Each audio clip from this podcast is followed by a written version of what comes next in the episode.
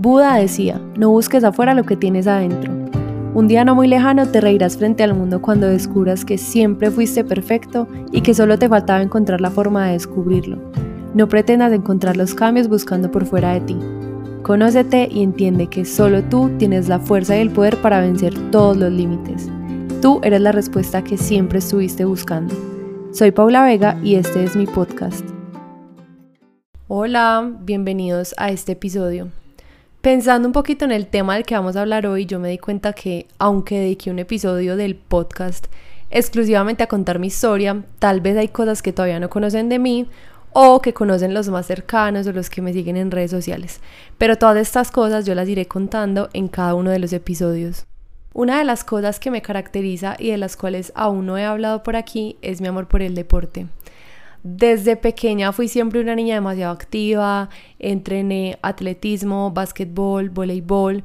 Luego cuando crecí empecé el gimnasio convencional y hace tres años entreno CrossFit. Es un deporte que me enamora cada vez más, sobre todo por lo que este deporte puede hacer en nosotros si nosotros lo permitimos.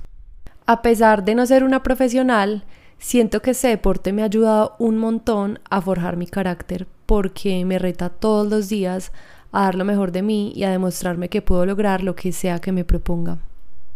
Desde que empecé a acercarme más a todo el tema del coaching, a reconocer la importancia de nuestros pensamientos y nuestras creencias, incluso en el tema del deporte, he empezado a hacer cambios en mi mentalidad e incluso yo soy más consciente de las conversaciones internas y externas que tengo durante un entrenamiento. Y todo esto me lleva todos los días a ser una mejor versión mía. Yo misma he podido experimentar que cuando cambias tu mentalidad durante un entrenamiento y cuando cambias las conversaciones que tienes en tu mente y las que hablas, tus habilidades físicas van a potencializarse increíblemente.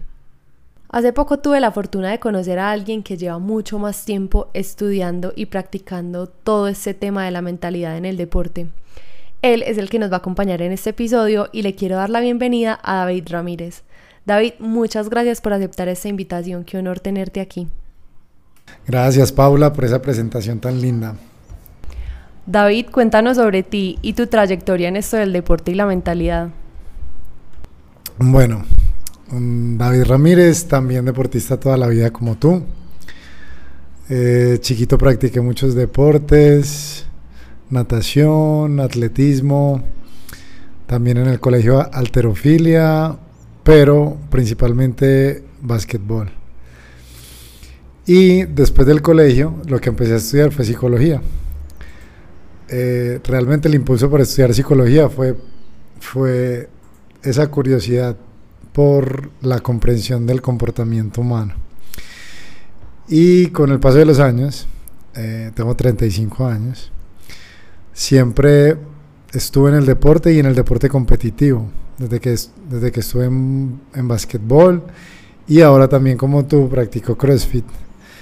Llevo compitiendo en CrossFit cerca de 10 años eh, y pues precisamente el estar compitiendo y el estar con la curiosidad de aprender sobre el rendimiento, eh, me encontré con que de las cosas más determinantes que hay para el rendimiento es el, yo le digo mindset porque digamos que es la palabra adecuada, pero no tiene una traducción tan directa en, español, ¿sí? Pues porque en español uno dice preparación mental, pero, pero no se entiende bien, es, es como mindset. Entonces, me quedé muy curioso con lo de la determinación del rendimiento desde la mentalidad, como tú le estás diciendo, y y pues eso es un mundo fascinante, es bacanísimo. Entonces digamos que esa es la forma en la que empecé con eso. Y eh, coaché o he coachado muchos atletas, competidores, y de mí reciben además de prescripción de, de entrenamiento y de conocimientos de fisiología y entrenamiento y fuerza y todo eso, pues ese apoyo o esa información de preparación mental. Wow, qué nota. Si ven, yo les dije que él tenía un montón de experiencia. Bueno, te quiero hacer unas preguntas para que nos enseñes sobre este tema. La primera pregunta es, ¿cuál es la clave para mejorar el rendimiento de un deportista? Bueno, sí, este es el tema. Entonces, mira, te explico. De tanto de investigar o ser curioso con ese tema, al final la conclusión es la siguiente. Son cuatro pilares del rendimiento. entrenamiento, alimentación, recuperación y después te digo el cuarto. Entonces voy a hacer como un pequeñito resumen de cada uno. El entrenamiento, todos los deportistas, tú, todas las personas que entrenan contigo, tienen el hábito de entrenar casi diario, diario. Pero imagínate que casi nadie sabe cuál es el objetivo de entrenar. Entonces, eh, hay que desarrollar bien esos cuatro pilares que son los que determinan, son las variables que cada uno controla que determinan el rendimiento, porque hay otras variables como, por ejemplo, la genética o el lugar donde naciste o el lugar donde vives, que tú no controlas eso y de, y de pronto también tiene una incidencia en el rendimiento. Pero las variables que controlas, que tienen implicaciones en tu rendimiento, son esas cuatro. Entrenamiento, alimentación, recuperación y la cuarta todavía no te la digo. En el entrenamiento, en el primero, el objetivo del entrenamiento es mejorar, es mejorar en algo, es mejorar tu rendimiento. Las personas que entrenan todo, incluso las personas que entrenan todos los días, ni siquiera lo tienen tan claro, así suene muy obvio. Hay personas que van todos los días a entrenar, o al gimnasio, o a la cancha, o a lo que sea, y creen que logran el objetivo cuando sudan mucho, o cuando quemas muchas calorías, todos, todos conocemos al freak de las calorías que entonces mira el reloj y si pasó de un número X, si entrenó bien y si no pasó, no entrenó bien, pero eso no tiene sentido. ¿Por qué no tiene sentido? Porque el objetivo principal del entrenamiento es que tú mejores en algo. En el deporte que nosotros practicamos es un abanico gigantesco, entonces nosotros practicamos un deporte que son realmente varios deportes. Entonces, tenemos mucho margen de mejora. Si eres ya decente o buena en algo, pues puedes concentrarte o enfocarte en mejorar eso otro. Y ahí tu entrenamiento cumple el objetivo o se hace efectivo. Entonces mira que el entrenamiento que es lo que todas las personas entienden que tiene una relación directa con el rendimiento, ni siquiera se hace bien. Porque las personas no creen que es o sudar, o quedar muy cansado, o X, pues mil cosas, pero nunca mejorar realmente. Te voy a dar un ejemplo. Yo llego al gimnasio y me, y me pongo a hacer mi trabajo de movilidad del hombro. Y entonces llega mm, Pepito del gimnasio y me ve haciendo el trabajo de movilidad y me dice, ah, viste David, es que no vas a entrenar o qué. Entonces calma. eh, ah, Pepito, ¿tú qué vas a hacer? No, yo voy a hacer eh, sentadilla súper pesada porque es que quiero ser más fuerte, etcétera. Súper bien, chévere. Entonces yo le digo, no, yo, tú vas a entrenar, pero yo también voy a entrenar. Tú vas a entrenar y vas a mejorar tu fuerza y yo estoy entrenando, estoy mejorando mi movilidad. Y si yo mejoro mi movilidad, pues yo particularmente mejoro significativamente mi rendimiento. Entonces, lo primero para esos pilares es entender o comprender la relación directa que hay con el objetivo. ¿sí? Entonces, el del entrenamiento, que es el primero, más explícito y que todo el mundo supuestamente entiende, las personas no lo entienden y bueno, el objetivo es mejorar.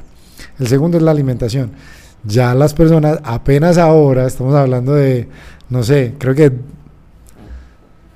Mmm, para hacer una generalización odiosa, pero yo creería que es relativamente nuevo que las personas le estén prestando atención a la alimentación y entonces empiezan a decir que 30% eh, ejercicio, 70% y empiezan con ese jueguito que a mí me parece tonto, que ya te vas a dar cuenta por qué me parece tonto.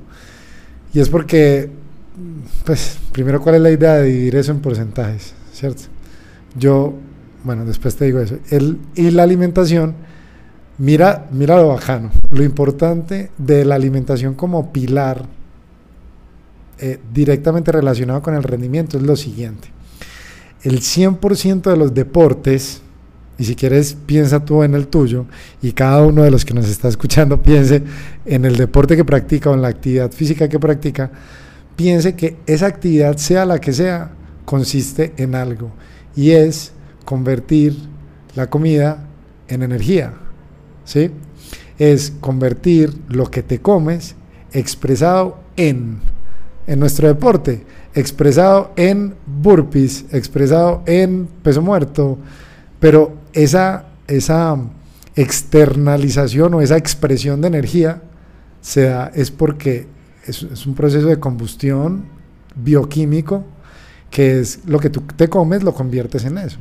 Entonces, ahora, lo que te quiero contar sobre este pilar es que si tú comprendes eso, entonces tú comprendes que la combustión y, y tu deporte, sea el deporte que sea, consiste en el que el, la persona, es una competencia, y es en el que mejor haga algo, o más rápido lo haga, o más pesado lo haga, lo que quieras, como sea tu deporte, el que más goles meta, todo eso se puede traducir en, en expresión de energía.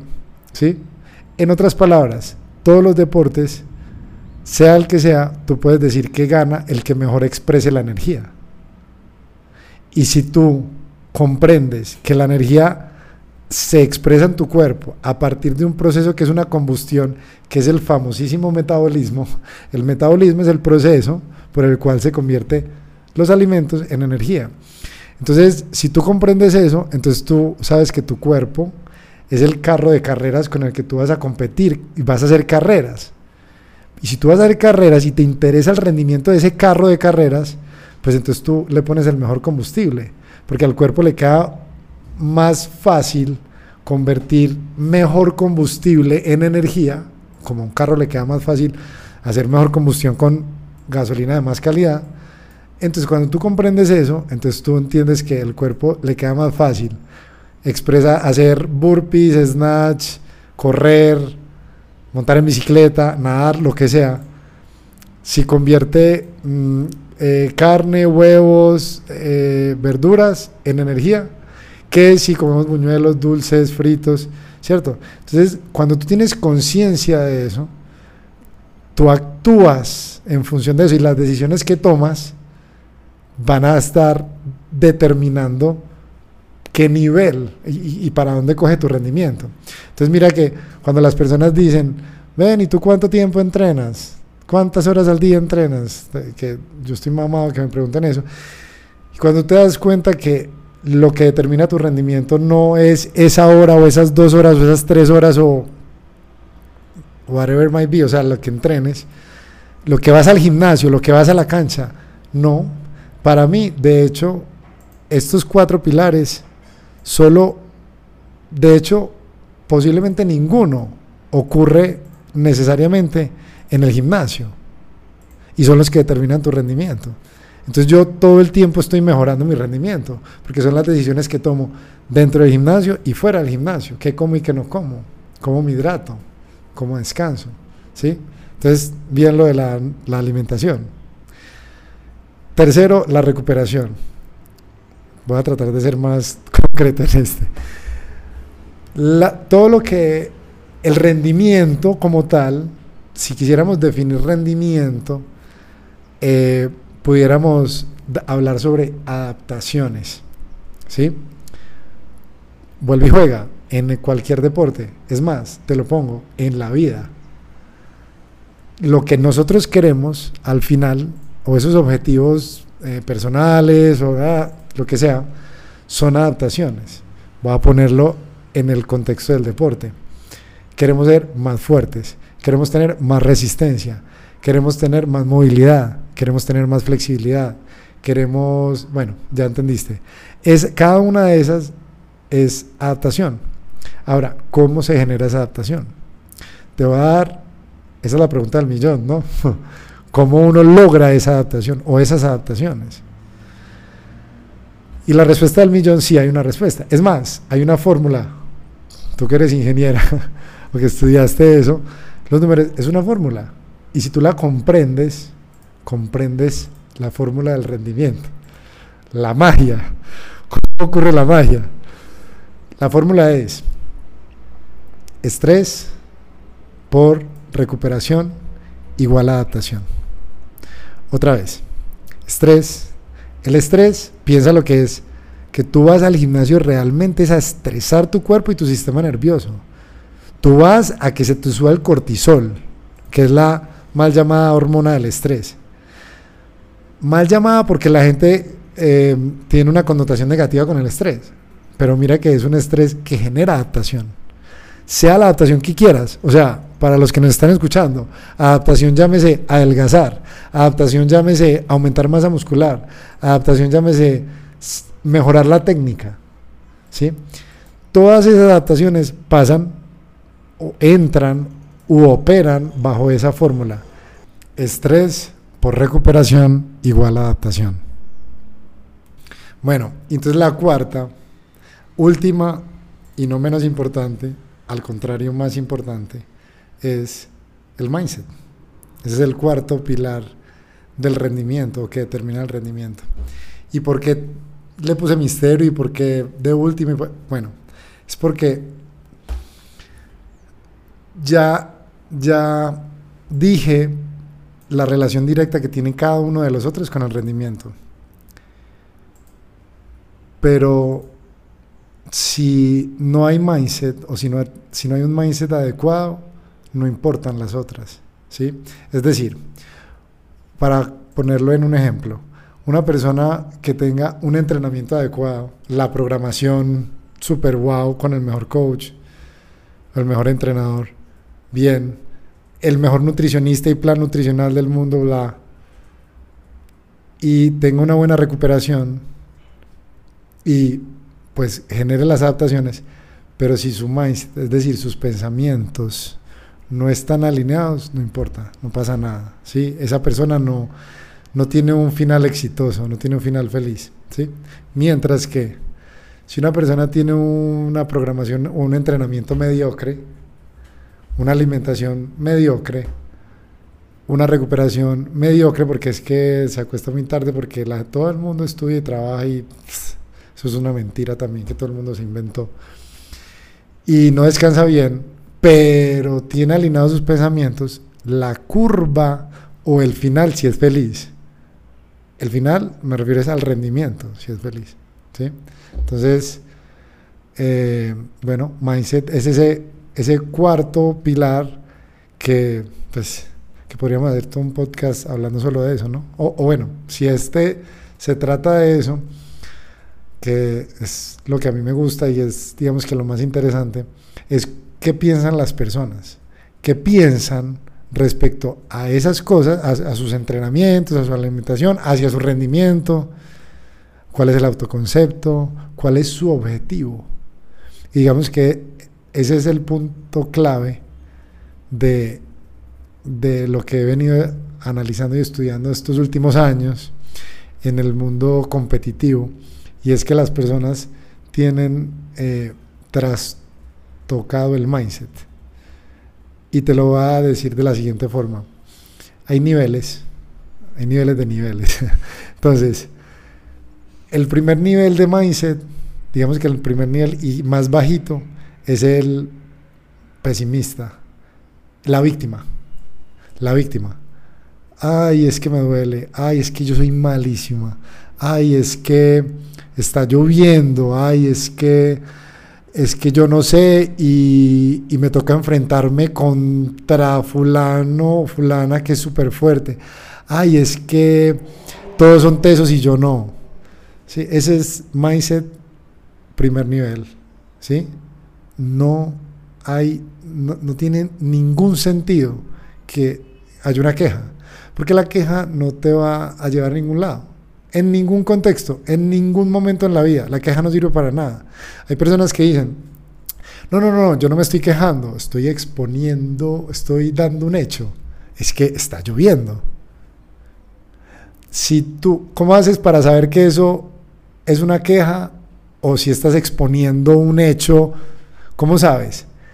Si tú dices eso mismo y no haces nada al respecto, te estás quejando. Si tú dices algo, un hecho, y tú lo dices para conectarlo con una acción tuya que va a desembocar en un resultado positivo para lo que sea, ahí no te estás quejando. Ahí sí estás exponiendo algo, diciendo, ah, está lloviendo, voy a sacar el impermeable, voy a esperar a, que escampe, ¿sí? Pero, ay, está lloviendo, ay, es que este clima, ay, es que el clima de Medellín, el clima de Medellín no es ni bueno ni malo, el clima de Medellín es el clima de Medellín. Ya, listo. Es el nivel número uno de mindset, que es, que es cuando las personas también ven todo como bueno o malo, como ganar o perder. Entonces, en cuanto al rendimiento, cuando una persona está en ese nivel tan, en ese primer nivel, el objetivo es ganar y el fracaso es perder. Y si tú fracasas teniendo ese, el mundo se te acaba. Y si el mundo se me va a acabar cuando, si pierdo, pues imagínate la presión que tienen el 90 y mucho por ciento de las personas que piensan así. Piensan es que si van a... Ah, no, yo soy de los que si hago algo es porque lo va a hacer bien. Sí, calma, pero ahí no estás diciendo que, que de pronto te tropiezas en el proceso, de que de pronto el mundo es emergente, el, plan no va a salir como tú lo tienes en la cabeza, nunca va a salir. Entonces tú tienes que tener un mindset que no sea, eh, lo logré, no lo logré, gané, perdí. Eh, Sí, no así, no, así no es ni el deporte, ni la vida, ni nada. Eh, es una buena analogía para hacerlo con el deporte y la vida. Y es eso, es no te enfoques en el resultado, sino en el proceso. Porque el resultado es, es algo que tú no controlas, como el clima. Entonces yo no le puedo decir a mi atleta o un entrenador, no debería decirle a su atleta, que el objetivo de él es ganar. ¿Por qué razón? Porque le estoy entregando un objetivo que es un resultado y él no lo controla. ¿Qué tal si yo a ti te digo, listo, tu objetivo mañana es que no llueva? Te vas a llenar de presión, de nervios, de angustia. Esa es la angustia eh, maluca, contraproducente del deportista, porque se está asignando una presión y se la está imponiendo él mismo. Si es la mente, como dicen, puede jugar en contra o a favor. Ahora, en ese ejemplo que te di, tu objetivo es que mañana no, no llueva. Tú te vas a enloquecer. ¿Cómo voy a hacer? David, pero es que yo no controlo eso. Bueno, exactamente lo mismo. Tú no controlas ganar en una competencia. No lo controlas porque son demasiadas variables que no controlas. Tú no controlas el entrenamiento de tus oponentes, tú no controlas, en nuestro deporte no controlas los watts, tú no controlas el, el espacio, los equipos, ¿cierto? Entonces tú no puedes garantizar de que yo voy a hacerlo tan duro y me voy a esforzar tanto que voy a ganar. Ese es mi objetivo. No, no pasa, no es así.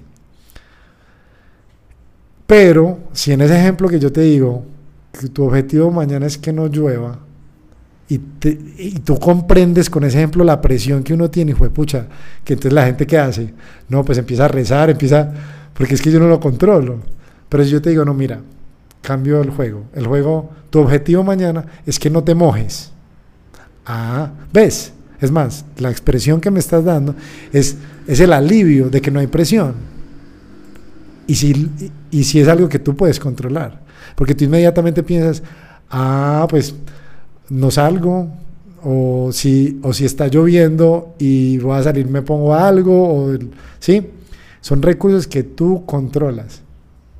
¿Cómo, ¿Como cuáles? Como los cuatro pilares que tú los controlas. Yo no controlo ganar o perder, pero yo sí controlo mi preparación, yo sí controlo mi entrenamiento, mi alimentación, mi recuperación y mis pensamientos los controlo, comenzando por ahí porque yo piense que mi objetivo sea X o Y, ¿sí? Entonces, el objetivo no puede ser ganar. ¿Ya entendiste eso? Porque eso le choca, sobre todo al competidor, al, al papá del niño deportista, al entrenador vieja guardia, le choca cuando yo le digo, no puedes pensar que el objetivo de tus atletas o de tu equipo o de tu hijo es que gane. Pues es que te lo pongo en un ejemplo súper sencillo. El papá diciéndole a la niña en el colegio, usted tiene que ser la número uno. Ese es su objetivo. Si es la presión. En cambio, si el, el otro papá bueno, el papá bueno, dice, no importan tus notas, yo siempre te voy a amar. ¿Ves la diferencia? Menos presión para la niña, menos traumas, más felicidad. Y no quiere decir, no quiere decir no tener metas y sueños en la vida, cero, no, tiene que ver con eso. Porque es más bien prestarle atención a lo que yo sí puedo controlar. Entonces ya entendiste la diferencia entre el mindset víctima y el que se queja y el que dice, entonces ese cuando gana, pues ganó. Todo bien, pues se suponía que ibas a ganar. Y cuando pierde se le cae el mundo y se deprime y se suicida y se horrible y se cae el mundo. No. Perder no es ni bueno ni malo. ¿Sí? Eh, el siguiente nivel de mindset sería el optimista. ¿Cuál es el optimista? El optimista es el que dice, no, la voy a romper en esa competencia, no, eh, lo que salga eh, nos va a ir muy bien, en el equipo de trabajo la vamos a romper, no, nos va a ir súper bien, tranquila, tranquila mijita que todo eso le sale, ese es optimista, pero no es el último nivel de mindset. Sí es mejor que el pesimista, obvio, porque es que el pesimista hasta por quejarse y todo va a dejar de hacer cosas. No, yo, pues, yo para qué voy a entrenar, sí, sí. Ese es el mindset pesimista, víctima. No, si a mí no me da. Esa frasecita que es horrible. El optimista es, sí, sí lo hago, va y todo es arcoíris, todo es feliz y el sol y nunca llueve nada. Pero no es el último nivel de mindset. El último nivel de mindset es el realista. Es el que sabe que las cosas no son buenas ni malas. Y es el que sabe que actúa en función de lo que puede controlar. Eh, entonces, el, al pesimista, toda su vida es en ganar o perder. El optimista siempre gana. Porque el optimista es, el que siempre gana. Ganó, gané. Es que les dije, es que la mente positiva es muy poderosa. La mente, yo lo atraje y la ley de atracción. Y si pierde, no importa, la próxima gano. Ese es el optimista. El realista ni siquiera tiene expectativas. El realista utiliza sus recursos de la mejor forma. Es decir, yo sé que yo puedo controlar mi preparación y yo sé que puedo controlar mi esfuerzo, entonces voy a meterle la ficha a mi preparación y a mi esfuerzo. Claro que ese, ese realista y ese nivel de claro que quieren ganar, claro que, que pueden trabajar duro para eso, pero es sin expectativas. Es decir, que ganar es un resultado el, realista comprende que una situación como una competencia o una entrega de un parcial o una exposición o un concierto o un lo que quieras, mm, no lo está analizando de me va a ir bien o me va a ir mal, sino está por encima de eso. Y está pensando es que eh, sin expectativas. Es decir, dejar que el momento pase y sacar lo mejor de ese momento. ¿sí? Por ejemplo, yo vengo aquí a hacer este podcast sin expectativas. Si yo, por ejemplo, si yo fuera con expectativas, soy pesimista. Ay, fue pucha, y si me enredo hablando. El pesimista. Ay, y si, y si el micrófono no es bueno. Y si el ruido. Y pesimista, ¿no? No podemos ser así optimista. No, todo nos va a salir bien. No, espera, que sí nos va a fluir. No, chévere, chévere, sí, sí. No. pero el realista, sin expectativa. No sé cómo me va a ir, pero yo voy a ir y lo voy a hacer y lo voy a hacer haciendo mi máximo esfuerzo, porque yo controlo mi esfuerzo. Y al final, la percepción es, ve, sí, estuvo muy bien, ¿sí? Entonces, mira, esos son los niveles y ves la importancia de tú cómo piensas, cómo organizas tus pensamientos, o qué nivel de mindset tienes y cuál es la incidencia en tu rendimiento. Porque es que es tu día a día. Si tú piensas en eh, ganar o perder, entrenar duro o suave, o entrenar o no entrenar, y, ¿sí? Entonces, voy a poner ese otro ejemplo. El pesimista, ah, he estado muy desjuiciada esta última semana, no he podido entrenar, porque es que no tengo tiempo, me estoy quejando, no estoy haciendo nada al respecto. ¿Cómo sé si es una queja? Porque estoy diciendo algo y no estoy haciendo nada al respecto. Me estoy quejando y eso no sirve para nada. Siguiente nivel, el optimista. No, espera, ¿a qué vamos a sacarlo adelante? No, sí, y, estoy entrenando súper bien. No todos los días como quisiera, pero, pero no, no. Bien, voy súper bien, optimista. El realista. Hay días que no podido entrenar porque, porque no puedo controlar muchas cosas y aprovecho y descanso mejor. Y como yo entiendo la fórmula que dije ahora, entonces un día le meto más al estrés del entrenamiento y otro día, como hoy, por el tiempo, por mi día, le meto más a la recuperación. Y mis adaptaciones van a ser mejores. Si tú comprendes esas cosas, tu rendimiento va para arriba en una curva exagerada.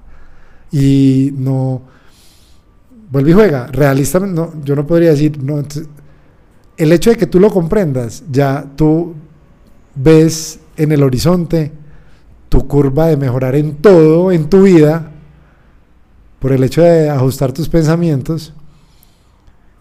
Y eso fue en una conversación. Y tú ya hoy, a partir de hoy, tú ya, tu rendimiento va a cambiar. Y ya sabes cómo generar una evolución en tu rendimiento mediante tu entrenamiento, mediante tu... Entonces mira que no hay pastillas mágicas, no es eh, cómo tengo que entrenar, cómo, que esto, que... No, es mindset, es cómo tú te abres a las oportunidades. Bueno, eh, hago la clase, ¿qué puedo sacar bueno de eso? Tanto así que las adaptaciones que ha generado son brutales. Y tú misma esa curiosidad es del el nivel más alto de mindset. Es decir, ve y si yo logré esto con esto, ¿qué pasará si yo hago un plan de entrenamiento? Ni el pesimista lo va a hacer porque de pronto es muy caro y se va a quejar de eso, o porque no tiene tiempo y se va a quejar de eso. El optimista va a decir que, que esa es la que hacer eso es, es la respuesta, es la clave. Ah, sí, sí, porque sí, porque tal entrenador o tal planificación, bueno, lo que sea. No, el del mindset realista va a comprender que esa es otra opción y va a intentarlo sin expectativa. Lo va a intentar. Ese es el mindset ganador. Intentarlo. Ve, Recibe todas las invitaciones. ¿Quieres hacer esto? Sí. Entrenamos mañana a las 7. ¿Sí? Entrenamos mañana a las 7. Mañana sábado a las 7. Pesimista. Uy, no, esa madrugada. Optimista. Sí, de una, así me rinde el día. Realista. Sí, yo soy capaz de sacarle provecho a mi entrenamiento muy temprano en la mañana o a mediodía o por la noche. Yo lo comprendo. ¿Ves? los tres niveles tan diferentes. Y ese nivel es el menos del 3% de la población general. Y así, y así nos movemos, y así es todo el mundo, y así es. Me parece demasiado interesante todo eso que estás diciendo. Y a medida que lo ibas diciendo, yo iba analizando todo mi proceso en el deporte. Y yo creo que es súper necesario uno pasar por las dos, como los dos primeros niveles para poder llegar al tercero. Yo claramente, y las personas que me conocen entrenando hace algunos años, fui muy víctima, fui de las que se quejó muchísimo, todo el tiempo decía que yo no era capaz, eh, siempre buscaba una excusa para no hacer las cosas. Luego pasé a ser optimista, la que decía todo me va a salir con la mente positiva, la mejor actitud, todo va a estar súper bien. Pero luego llegué a ser realista y ojo que yo esta información no la sabía antes de este momento, todo lo fui analizando y ya el hecho de ser realista es exacto, es como mirar la situación, no pensar que es ni buena ni mala, simplemente actuar con lo que uno tiene en el presente, o sea, con lo que uno tiene en ese momento. Voy a dar un ejemplo súper rápido. En, por estos días yo estuve de trasteo y no he podido entrenar bien porque no he podido dormir lo suficiente, porque no me he podido alimentar muy bien, porque entonces no había como la comida que yo estoy acostumbrada a, a comer ni en una casa ni en la otra, entonces todo era domicilios, bueno. Entonces obviamente no estaba en mis óptima, en óptimas condiciones, pero yo ya no digo que eso ni es ni bueno ni malo. Yo estoy yendo a entrenar, a, hacer lo mejor que puedo, poquito tiempo, pero siempre teniendo muy presente cuál es mi objetivo, que es mejorar. Simplemente en este momento estoy más enfocada en eso que tú dices, en descansar.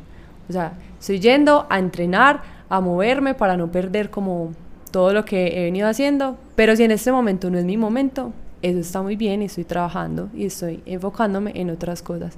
Entonces, súper interesante todo este tema que pudimos analizar. Yo no tenía ni idea de este tema, pero cuando mm, pienso pues en mi proceso, se, es, es increíble todo cómo se adapta a la información. Bueno, otra pregunta que te quiero hacer es, ¿cómo se entrena la mente? Tips para entrenar la mente. Bueno, ¿cómo se entrena la mente? Pues como se entrena cualquier cosa. Eh, ¿cómo, ¿Cómo te volviste tú buena en algo? Practicando, repitiendo. Y en el caso de la mente es en relación a las decisiones que se toman. Y todo el día estamos tomando decisiones.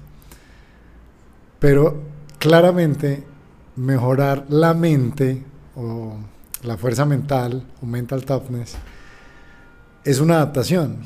Entonces vuelve y juega. Utilizamos la fórmula que dijimos ahorita. Estrés por adaptación igual a... Estrés por recuperación igual a adaptación. Entonces hay que permitir también en esa práctica, en esa toma de decisiones, que también haya estrés. Ese estrés psicológico, ese estrés mental, es el que desarrolla la adaptación. Es decir, ahí estás entrenando la mente. Pero para contestarte mejor esa pregunta, la parte principal es el ser consciente de eso.